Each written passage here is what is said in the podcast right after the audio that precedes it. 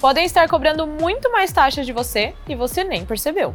Vem que agora a gente dá três dicas para proteger os seus investimentos. Primeira, recebeu uma recomendação de investimento? Monitore. Acompanhe a relação entre os custos de operação e de rendimentos. As corretoras são obrigadas a fornecer essa informação para você antes de realizar qualquer operação. Segunda, acompanhe de perto a quantidade de operações que são realizadas em seu nome. Operações em excesso podem afetar a sua rentabilidade final. Terceira, conheça as irregularidades para poder denunciar para a CVM e para a BSM.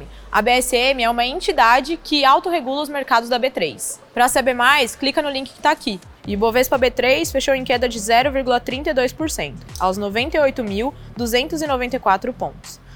O dólar fechou em R$ 5,38 e o euro em R$ 5,52. E mais, siga a B3 nas redes sociais. Boa noite, bons negócios e até amanhã.